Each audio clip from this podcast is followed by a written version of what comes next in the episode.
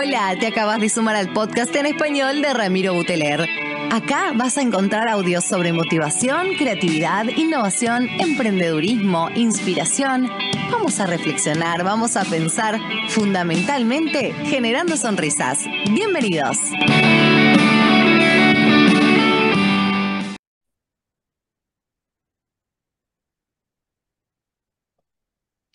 Hola gente querida, ¿cómo les va? Ramiro Buteler desde Córdoba, Argentina para todo el mundo. Una nueva semana, un nuevo episodio de estos podcasts generando sonrisas con estas temáticas que tanto disfrutamos, con estos invitados que tan lindo y que tan bien nos hacen para esto que se llama crecimiento personal, espiritual y profesional de las personas. Hoy traigo una amiga de la casa. ¿Por qué le digo una amiga? He hecho vivos con ella, hemos compartido chat. Eh, tenemos muchas, muchas miradas y muchas cuestiones en las que estamos más que alineados. Disfruto mucho de la manera en la que transmite, en la que comparte eh, la calidad y el profesionalismo en el que habla. Lourdes Reyoso, bienvenida a estos podcasts en español de Generando Sonrisas. Muchísimas gracias por invitarme y, bueno, y gracias a, todos los que te siguen por apostar por, por medios de información alternativos y, ayudar a que se siga divulgando otro tipo de miradas. Ah, gracias, amiga. Mira, te quiero contar algo. Hace, hace unas semanas invité a este espacio a un filósofo que es muy conocido en mi país y que él tiene una mirada, o, o por lo menos en algún momento parecía bastante en contra de los invitados que yo suelo traer. Y mucho de la gente que me sigue en comunidad me dice, che, ¿por qué invitas a este profesional que, que tiene una mirada tan opuesta. Y yo le decía, qué lindo que haya lugares donde podamos debatir en un marco de respeto, donde, che, yo pienso esto, yo pienso esto, yo no estoy de acuerdo de esto, y que de ese debate la gente que nos escucha o la gente que después nos ve en redes pueda sacar algo o pueda crecer y que no sea él prohibido, no se habla, no se toque el tema. Y hace un rato con vos hablábamos fuera de, cámara y fuera de micrófono de, de, aquella gente, de aquellos profesionales que uno a veces dice, mira qué lindo el mensaje que dan, pero aquí en Córdoba le decimos a la hora de los bifes, como decir, a la hora en la que hay que poner en, en ejercicio aquello que uno habla, y los notamos bastante tibios, ¿no? Entonces, para empezar a charlar de todo un poco con esto que tiene que ver con el miedo y aquellos videos tan virales que se hicieron tuyos hace dos años y, empezar a comprender cómo nos manipulan y cómo, cómo se trabaja con esto del miedo. Y estos personajes o personalidades en redes que a veces son tan, tanta cáscara, pero tan poca profundidad. ¿Cómo venís, ¿Cómo venís en este comienzo del año 2023, después de tres años muy movidos, creo que los años más movidos de la humanidad, dicen algunos? Eh, en qué estás, cómo venís y, qué mirada tenés en materia de, estas personas que hablan desde la boca para afuera del miedo de poner límites, pero a la hora de poner el plan en acción no se los nota tan, tan conectados. Pues mira, eh, yo a veces aquí pongo la analogía de que esto es como eh, haber sido mm, una, una, seguidora o simpatizante de un sacerdote que dice palabras eh, maravillosas, que da un mensaje de lo que eh, es correcto hacer en la vida, que te convence y te gusta el mensaje, pero luego de repente le ves eh, que en la, sacristía está metiendo mano al monaguillo, ¿no? Y entonces de repente se te cae toda esta fachada y, y, te das cuenta de que, bueno, quien habla del crecimiento personal, de poner límites, eh, del amor, del, vínculo, del amor propio, ¿no? Eh, y luego en un momento en el que objetivamente hemos sufrido un maltrato eh, absoluto, en el que objetivamente hemos visto cómo se segregaba parte de la población, en el que objetivamente hemos visto una jerarquía terrible, en la que objetivamente hemos visto la manipulación psicológica, en la que objetivamente hemos visto el chantaje emocional y, personas que se dedican al crecimiento y que tanto hablan de la importancia de, respetarnos a nosotros mismos, de respetar a los demás, de poner límites y no dicen absolutamente nada, pues lógicamente eh, eh, hace que, pues bueno, que entiendas que hay personas que divulgan el mensaje pero que luego a la hora de verdad no, no, te, no, te, no te resuenan, no, no resuenan contigo porque ya han perdido eh, para ti toda, toda la, capacidad de liderazgo. ¿no? Un, líder no es este que habla bonito, sino este que, que por amor propio y por necesidad de, de, hacer algo ante una injusticia, da un paso al frente. Entonces, mm, yo creo que, mm, que hemos, hemos eh, tenido una criba maravillosa para saber eh, quiénes eh, realmente hablan, pero son teóricos. ¿no? Yo creo que, que toda aquella persona que lanza, lanza teorías, hay teorías que son muy bonitas, pero luego lo que tenemos que ver es si quien, quien habla y lanza estas teorías realmente es fiel a lo que dice. Fíjate que yo pensaba en estos tres años, que el otro día yo hacía, hacía un posteo, ¿no? Siempre tratando de cuidar lo que uno habla, cómo lo compartimos, las palabras que usamos. Y la pregunta que yo le hacía a la comunidad era, ¿qué había cambiado en cada uno en estos tres años? ¿Qué, porque, porque es real que digo, haciendo el, análisis, el primer año uno, uno se encontraba con toda esta situación que, que nos daba vuelta, que nos ponía patas para arriba que empezamos a conocer gente, yo te conocía a vos en, plena, en pleno año, y, empezás a investigar y empezás a decir, che, yo no sé si estoy de acuerdo en todo o no, pero es muy interesante, muy profundo lo que, lo que habla, y habla con conocimiento, en el caso tuyo de, psicóloga, y contando, digo, ¿cuántos pasaron los años, porque no fueron los meses, pasaron los años y, fueron haciendo un cambio? El Ramiro del 2020 no es el mismo Ramiro que del 2023 cuestiones a las que yo le tenía miedo, cuestiones a las que yo le tenía temor, cuestiones a las que yo le sentía eh, inseguridad, fui, tomando herramientas, fui diciendo, hoy el que realmente no quiere aprender es porque no quiere, porque la información está. Uno empieza a investigar y encontras canales para, para, para tener diferentes miradas. Ni siquiera es un blanco-negro. Hablo, eh, veamos en el abanico de posibilidades. Y, y pensaba pensaba en vos, en, en, la exposición, yo, yo le llamo a, la gente como vos los valientes, les digo yo, porque si bien hoy la cosa ha, mutado, ustedes en un principio largaron a hablar cuando, cuando la, la, censura o cuando no se permitía, era, no sé si la palabra es peligroso, pero sí lo hemos visto en, bloqueo de cuentas, sí lo hemos visto en, censuras en, esto. Y te, y te aplaudo y te lo digo públicamente, porque vuelvo a lo mismo si bien yo podía o no estar de acuerdo en todo, pero para mí era muy interesante poder escuchar otras voces. Che, esto no lo están diciendo en ningún lado. Y también está pasando. Em, tenemos una amiga en común, Matelda, con la que, con la que hice mucha relación, una, una médica, y hablamos desde la medicina, che, en el caso tuyo desde la psicología. No era una chica española que se le ocurre hacer videitos, te va contando hasta, hasta los lugares donde estabas y donde estabas viendo. Entonces, mi pregunta a vos, a la, a la Lourdes amiga, ¿Cómo ves este 2023? ¿Cómo ves después de esta, de este, de esta ola en la que algunos plantean que esto va a volver, en la que algunos plantean, che, esto, esto llegó para quedarse, en los que algunos dicen, realmente se está fracturando el mundo. Cuando hablan de fracturar, dicen como que se viene un nuevo tipo de humanidad. Ya, ya podemos entrar en inteligencia artificial y un montón de otras cuestiones que no van al caso, pero digo, me interesa mucho saber en, en, el ahora, porque esto, esto, está mutando y estamos en un gran proceso como, como también, y con esto cierro, algunos lo cuentan desde, desde lo trágico o desde el problema, y otros lo cuentan desde una alegría de decir, por fin está pasando, estamos viendo un cambio de ciclo, un cambio de era. A los que no la están viendo, ella sonríe cuando yo digo esto, pero, pero porque también hay mucha gente que, que avala que, que se acelere más aún. ¿Cuál es tu mirada? ¿Cuál es la mirada de Lourdes en, materia de esto pues tan amplio que te, que te estoy compartiendo? Pues mira, pues mira, Ramiro, yo eh, es, cierto que cuando empecé a hablar de ello, eh, muchas personas me decían eh, que era un, síntoma de valentía y yo decía que en realidad no era valentía, era una necesidad de, coherencia y, era algo ético. A mí me gusta una, una, frase de Ana Frank que dice que una conciencia tranquila es una fortaleza. Yo siempre digo que dormiré hasta el último día con mi conciencia y en realidad eh, en mi caso era una, necesidad y pago el precio por una conciencia tranquila y, lo pago encantada de tener una conciencia tranquila.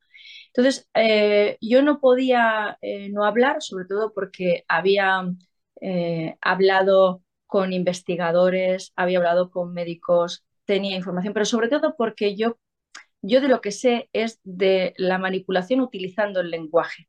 Entonces yo veía clarísimamente cómo se hablaba, cómo se decía y cómo se empujaba para generar miedo.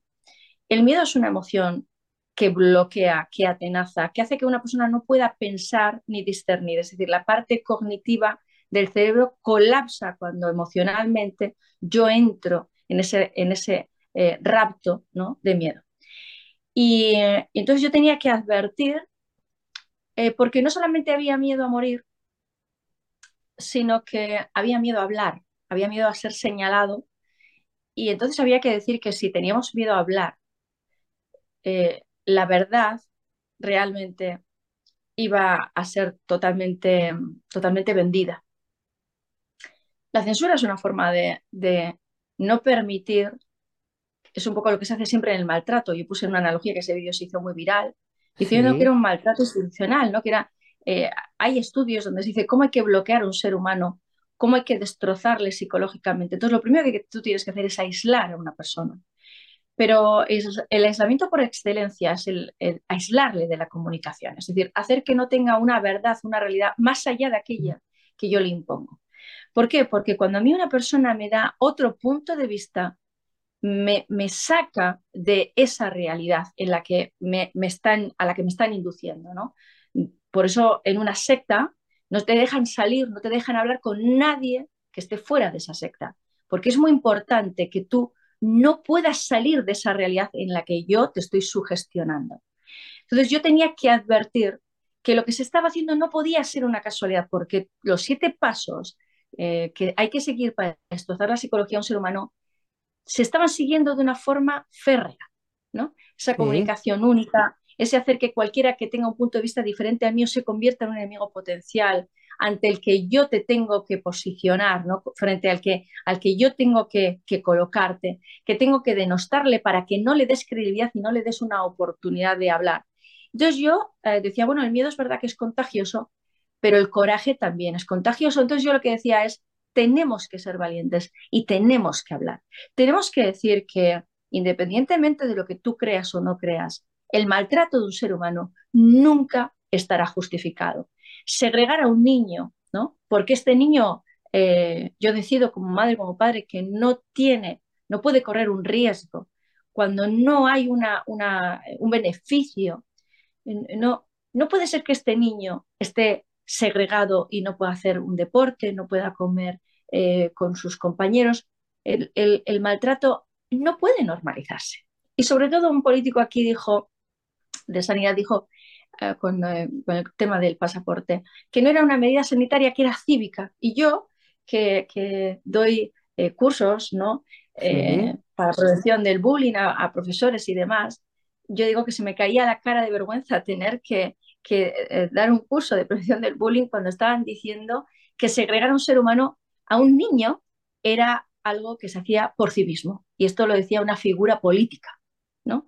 Entonces, teníamos que, eh, de alguna forma poner un poco de conciencia, ¿no? Pero es verdad que cuando una persona entra en rapto emocional, eh, corremos hacia adelante y da igual a quién nos llevemos, ¿no? A quién pisemos, porque realmente solamente estamos tratando de salvar nuestro pellejo. Y aquí había eh, muchísimos miedos, pero sobre todo había un, miedo a la muerte social, a ser señalado, denostado públicamente, y esto hacía que, lógicamente, las personas no hablaran.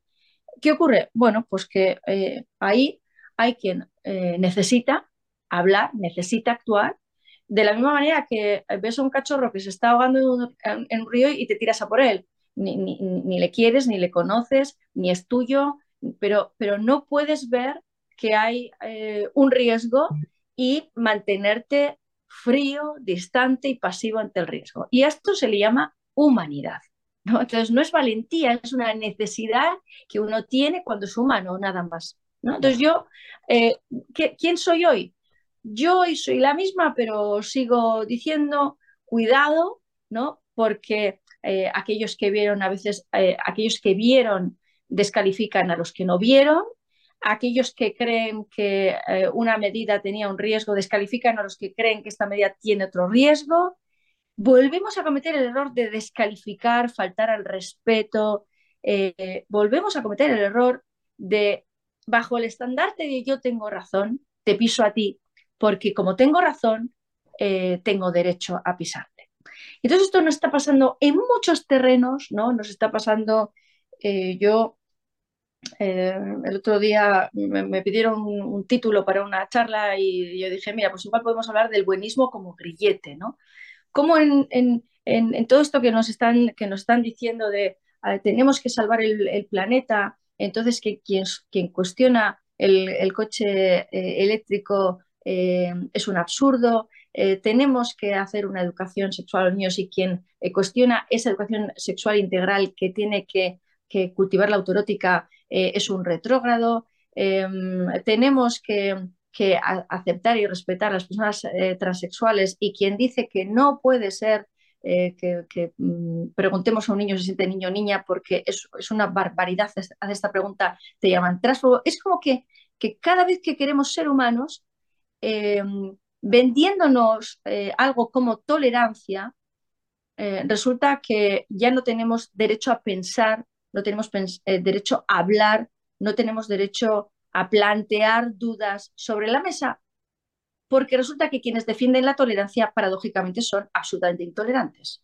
Entonces, a día de hoy, ¿quién soy? Pues soy la que vuelvo otra vez a, hablar y vuelven otra vez a crucificarte porque parece que está prohibido discrepar de estos que, son tan bondadosos, eh, son, son tan, eh, tan tolerantes y que solamente defienden derechos humanos cargándose el derecho fundamental de la expresión ¿no?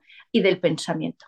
Entonces, vuelvo a ser la misma, eh, pero claro, mm, el enemigo es el mismo, el mismo perro con diferentes collares, es el, perro de la intolerancia, eh, que muchas veces se disfraza de bondad, de derecho, de justicia, de, bien común. Y entonces eh, hay que tener mucho cuidado porque así eh, se convierte ¿no? una sociedad eh, en una sociedad esclava. ¿no? Ya no puedo pensar, ya no puedo opinar, ya no puedo discrepar.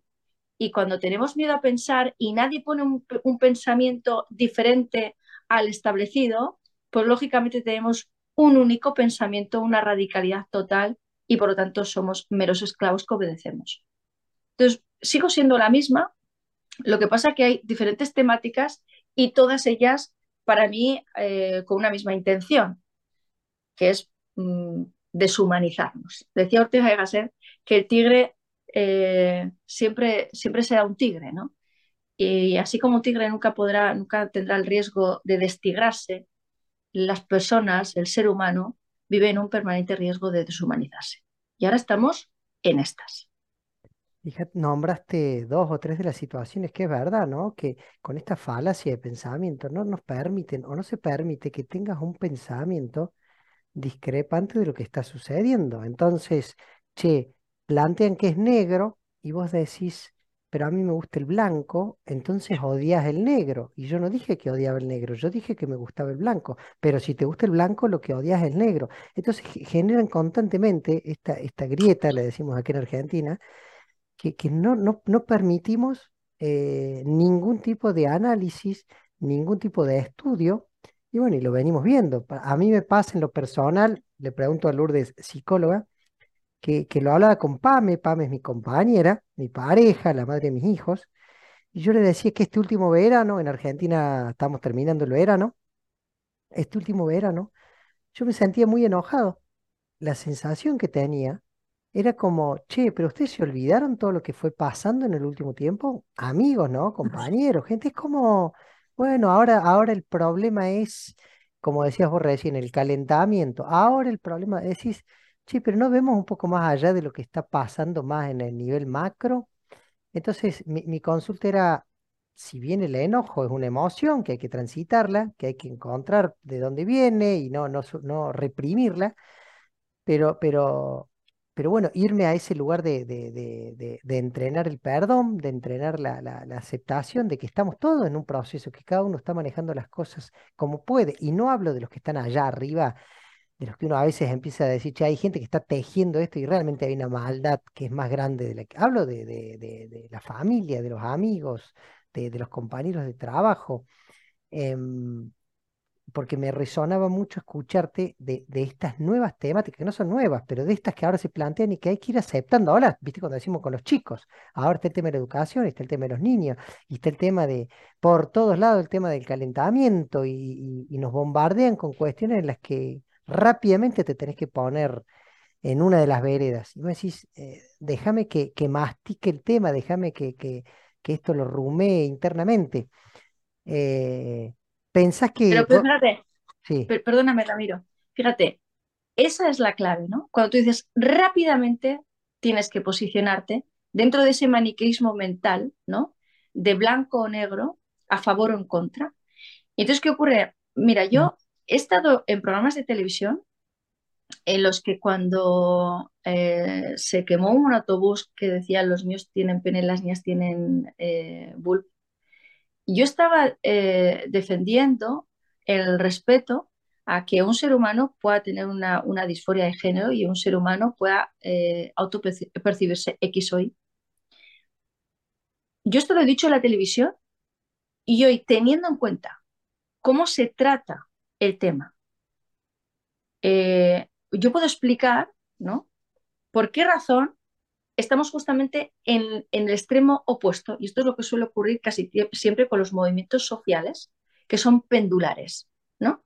Entonces, lo que, lo que no se permita, lo que no se permitía con una radicalidad extrema, termina, eh, de alguna forma, con muchas probabilidades, termina en el otro extremo, no en un equilibrio saludable de tolerancia, mm. sino en el extremo de una intolerancia del opuesto, pero sigue siendo la misma intolerancia. Es decir, yo, por ejemplo, hoy tengo que explicar por qué la forma en la que se le dice a un niño, ¿no? si se siente niño o se siente niña, de alguna manera convierte a los niños en muñecos rotos con los ojos mirando para adentro, porque los niños no tienen eh, esa idea de género cerrado.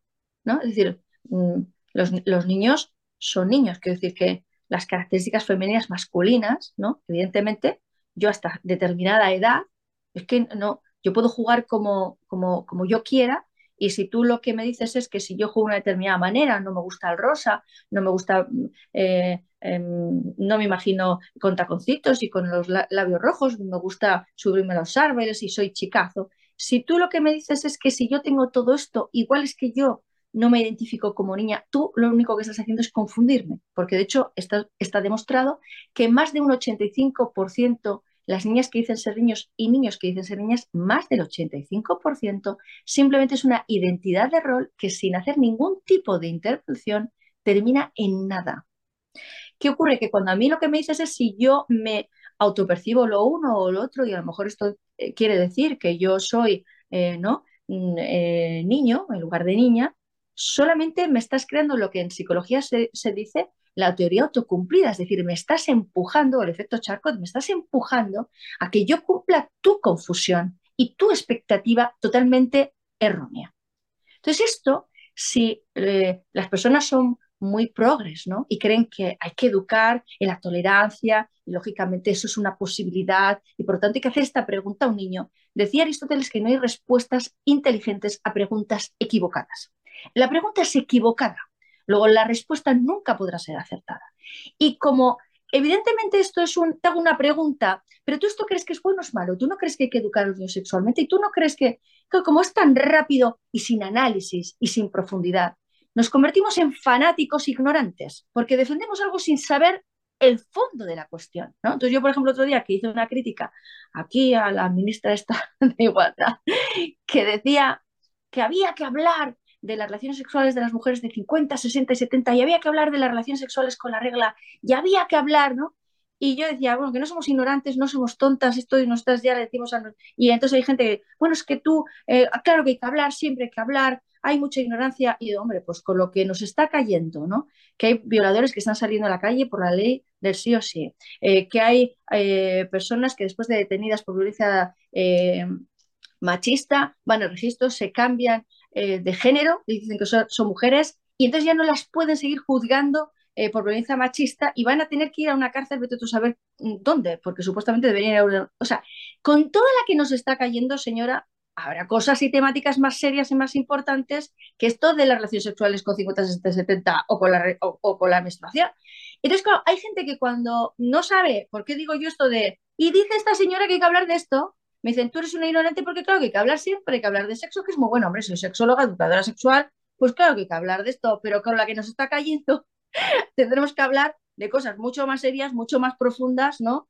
Que realmente son urgentes y necesarias, ¿no? Pero bueno, la gente se queda en lo superfluo, opinan de una forma más muy vehemente, muy radical, y tú dices, bueno, pues, pues ¿qué le vamos a hacer? Entonces, cuando tú me dices, bueno, Lourdes, ¿qué hacemos con este, con esta furia? Yo, claro, yo cuando veo que yo eh, hago un vídeo, eh, trato de argumentar, eh, y hay gente pues, fanática que dice, pues ¿cómo no van a, educar a los niños sexualmente? Y yo digo, hombre, que yo soy educadora sexual hace muchos, muchos, muchos años ya, no, no es una cosa que me pilla de nuevas, pero no como lo están haciendo hoy, porque incentivar la autoerótica, que es lo que dicen que ellos hacen, esto no es una necesidad de los niños en absoluto, porque los niños no tienes que incentivar la autoerótica, que estamos hablando de enseñar a un niño cómo tiene que tocarse para, para eh, darse placer, ¿Por qué? Bueno, porque una cosa que pasa y que igual algunas personas que nos escuchan dicen, ah, pues mira, esto me pasó a mí, es que un niño de tres años, una niña de tres años que accidentalmente eh, se tropieza un día con, que se está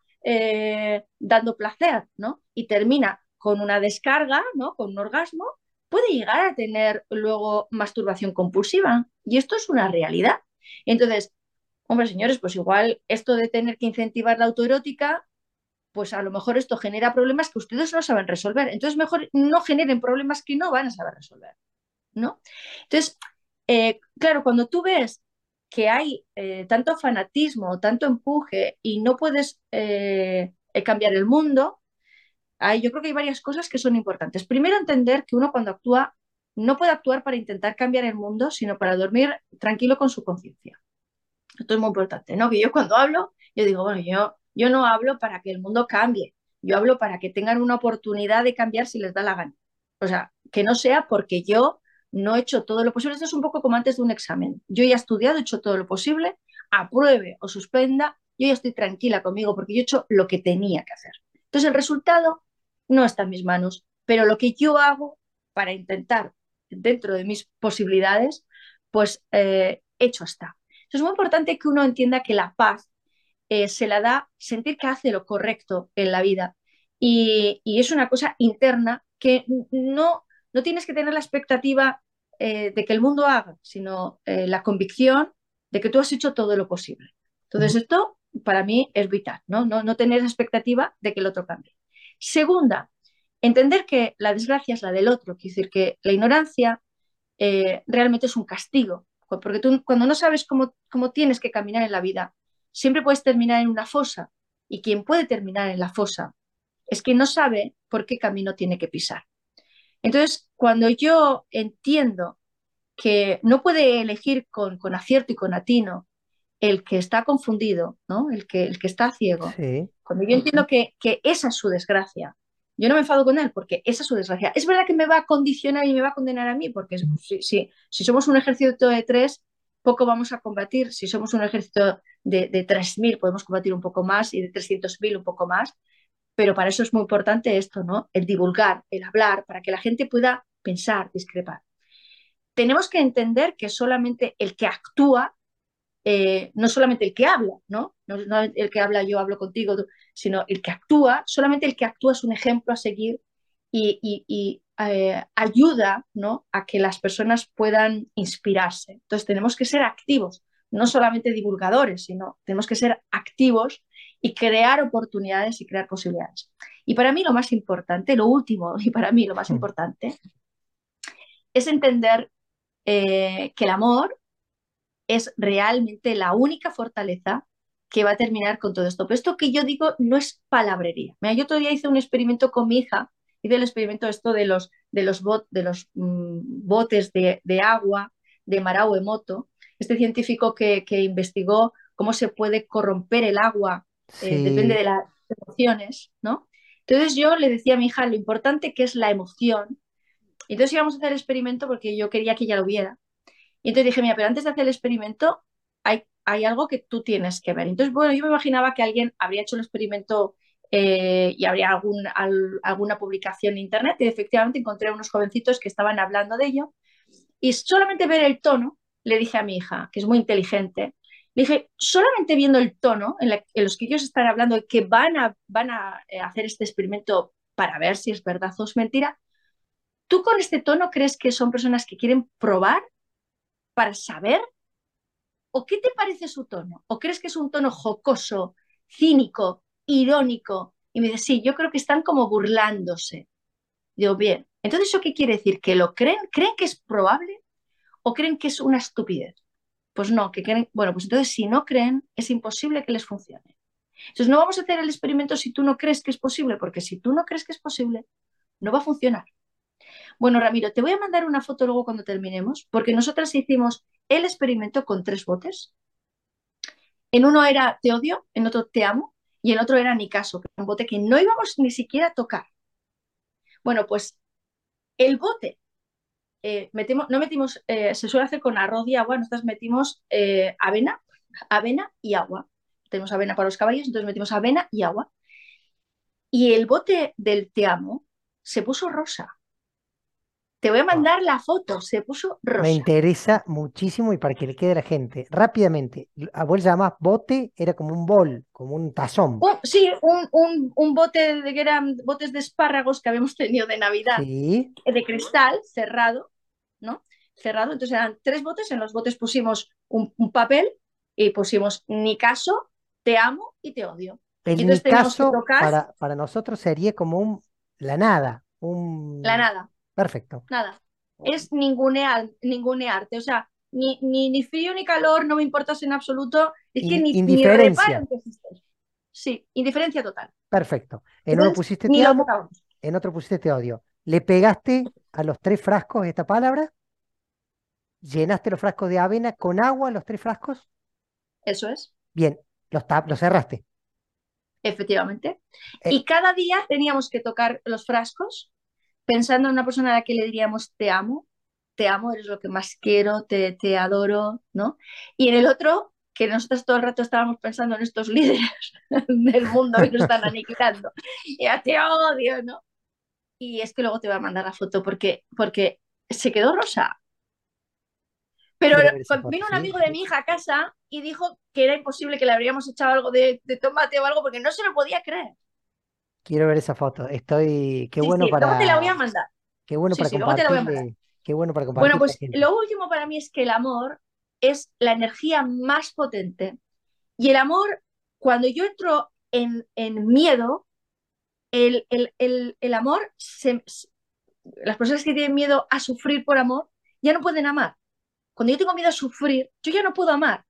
Cuando, cuando eh, yo veo a lo mejor unas rayas y digo, nos están intoxicando y yo entro ahí en el odio y yo, ¿y qué ocurre? Que entonces yo ya soy ese bote que me estoy envenenando.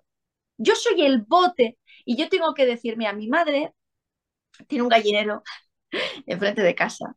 Y entonces un día nos dice, no sé lo que hice yo, y digo, ojo, es que esto que no, eh, he hecho esto y no ha valido para nada. No sé si eh, cosí una, una manta de un caballo y enseguida se me, se me volvió a romper. Y dije, he cosido la manta y no me ha valido para nada. Y me dice, hija, es que tú has hecho el, ridículo, el ridículo como las gallinas de tu madre. Y, digo yo, ama, pero ¿cómo que el ridículo como tus gallinas? ¿Cómo que tus gallinas hacen el ridículo? Y me dice, mira, hija, porque el otro día les eché ahí unas vainas y no las, no las han comido ni nada. No hacen más que el ridículo, estas gallinas. y entonces yo cuando veo, por ejemplo, los avioncitos y esas estelas, yo digo, estáis haciendo el ridículo como las gallinas de mi madre, porque no nos vais a intoxicar, porque tenemos tanto amor, que somos las manos y somos el bote. Pero para eso yo no puedo entrar en qué rabia, nos están matando, están terminando con nosotros, que no, que no, que no, que no, que no, que no. Y no, y esto no va del New Age, no, no, no, esto, esto va de hay que hacer, hay que actuar, pero dentro del hacer y del actuar somos el bote y somos la mano. Precioso, precioso, precioso. Tienes una claridad para hablar, Lu, que me, me, encanta. Eh, la última del bote para pasar. ¿Cuánto tiempo los tres botes? ¿Cuánto tiempo tuviste? ¿Cuánto tiempo lo hicieron? Pues eh, nosotras en 10 días estaba ya Rosa. Listo. El amor es lo que va a terminar con todo esto, gente. Eh, para ir entrando al cierre, amiga querida, siempre es un placer tenerte. Hay que hacerlo más seguido, hay tanto para compartir. Bueno, estamos desde este lugar, ¿no? De la incomodidad, de, de pinchar, de ser, ¿viste? Tratar de ser faro, divulgador. Y, y está esta otra mirada de la gente que a veces necesita esa palabra de aliento, esa palabra de, che, no estoy solo, que me acompañen. Lu, para toda la comunidad, algo que les quieras compartir. Me encantó lo del amor, me encantó, me encantó lo de la ignorancia, es el, gran castigo. Em, algún tips, algún consejo, alguna recomendación, lo que te resuene desde el corazón a la gente que nos escucha eh, mientras se sube al auto, mientras sale a correr, mientras pone el parlante y se pone a cocinar y dice, che, qué bueno esta psicóloga, sexóloga española, mira qué claro que habla. Eh, a los que tienen chicos, los que tienen hijos y hoy están tan preocupados, ¿no? Por todo lo que estamos viviendo y transitando, ¿qué les podés transmitir? Pues mira, eh, yo les diría que cada día tenemos que hacernos la vida fácil y tenemos que obligarnos a facilitarle la vida a los que tenemos al lado. Y yo siempre doy la misma consigna, ¿no? Tenemos que vivir como si estuviéramos vivos disfrutando de la vida. Y es fundamental porque, porque eso es entrenar la actitud. Entonces, cuando las personas estamos en la queja, estamos en la protesta, estamos en la crítica, estamos viendo el punto negro en el cuadro, porque es verdad que tenemos un punto negro en el cuadro, es verdad que hay eh, mucha maldad y es verdad que nos están eh, empujando hacia un abismo, pero también es cierto que dentro de nosotros hay una grandísima fortaleza. Entonces, la, la, mm, eh, la vida no es más plena porque, porque a mí me la pongan más fácil, es más plena porque yo vivo en coherencia conmigo y con, con el otro y con el mundo. Entonces, eh, creo que tenemos que, que, entrenar esta actitud, esta coherencia, estos, este facilitarnos la vida. Y lo digo porque mm, la, la, pregunta que yo a veces hago es, bueno, vamos a imaginar que esto en 10 años cesa y, oye, mm, se viene eh, una vida de, de, paz y de armonía y de justicia. Vamos a imaginar esta realidad. ¿Tú realmente en estos 10 años has sido quien has estado mmm, fomentando y potenciando un mundo de paz y de armonía? ¿O has sido una persona que has estado vomitando en tu barca, avinagrándote el viaje e incluso intoxicando el viaje de quien tienes a tu lado? Entonces somos compañeros de viaje, vamos en una barquita, vamos remando en la barquita y no podemos contaminar la barquita. A veces con nuestro verbo, con nuestra actitud, eh, con nuestra queja, con nuestra protesta. Es verdad que estamos en una mar picada, pero es verdad que tenemos que hacer esta travesía.